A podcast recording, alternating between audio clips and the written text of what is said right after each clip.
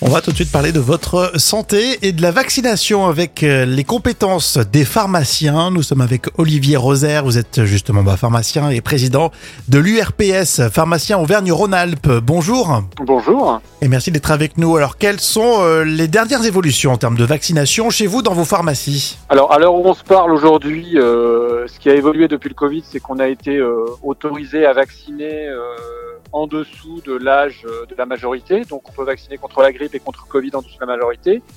Et aujourd'hui, euh, on n'a pas encore le droit de- d'injecter en dessous, mais euh, à partir du mois de juin, ce sera possible. C'est-à-dire qu'on devrait, comme l'a annoncé le président de la République au mois de février, à la rentrée, pouvoir vacciner toutes les personnes euh, à partir de 11 ans euh, de tous les vaccins qui sont au calendrier vaccinal. D'accord, donc c'est une vraie évolution. Nous ne serons pas obligés de passer euh, par le généraliste. Alors oui, parce que ce qui va changer aussi, c'est que euh, en plus de pouvoir faire euh, toutes ces injections, on pourra euh, prescrire ces vaccinations.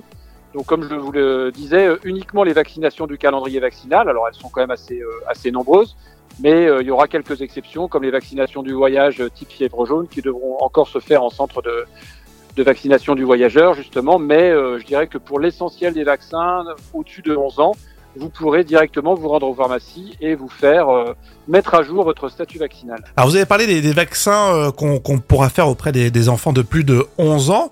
Euh, pourquoi pas les, les plus petits? Quel a été le, le choix, la, la position, l'argument? Alors, je j'ai pas tous les arguments qui ont été Mhm. qui ont été retenus, puisque en fait, la haute autorité de santé avait préconisé dans son dans son rapport que les pharmaciens puissent vacciner à partir de deux ans. Ça, c'était une recommandation de la HAS euh, de juin 2022. Bon, finalement, ça a été 11 ans. Alors, il est vrai qu'en dessous de cet âge-là, euh, je dirais que les couvertures vaccinales sont très bonnes. Hein. Les pédiatres euh, font clairement le travail par rapport à ça. Pourquoi la haute autorité de santé avait souhaité ça? C'est au regard de parfois la difficulté de trouver euh, un pédiatre lorsqu'on change de région. Euh, voilà, c'était vraiment pour avoir cette possibilité qui serait offerte dans des cas assez exceptionnels. Mais Mm. c'était pas du tout une demande de la profession.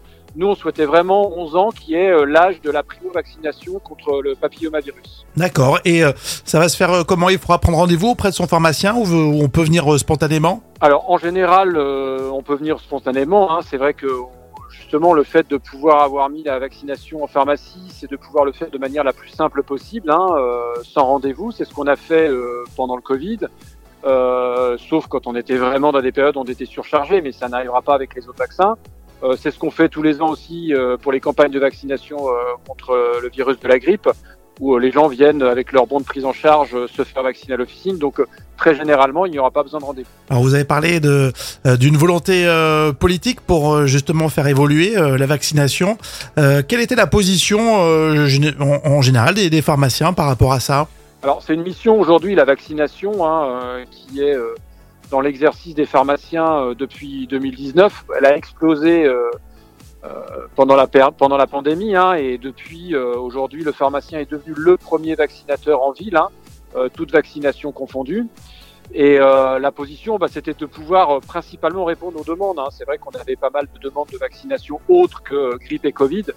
Et dans la mesure où le geste est euh, le même dans 99% des cas, euh, bah, il était délicat d'expliquer pourquoi en fait on pouvait le faire, pas le faire, parce que euh, voilà, c'était uniquement des raisons réglementaires.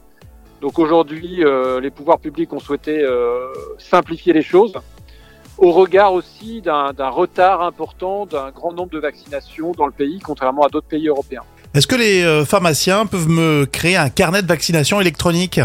Alors oui, les, les pharmaciens, alors là pour le coup, ça prend un petit peu plus de temps qu'une simple vaccination, mais effectivement, vous pouvez prendre là pour le coup peut-être rendez-vous avec votre pharmacien pour échanger sur votre statut vaccinal, hein, clairement de savoir où vous en êtes de vos vaccins et euh, voir avec lui comment vous pouvez euh, enregistrer euh, votre passé de vaccination, ce qui est un élément important pour déterminer les vaccinations dont vous avez besoin aujourd'hui. Merci Olivier Roser, président de l'URPS pharmacien Auvergne-Rhône-Alpes. Merci à vous, bonne journée, au revoir.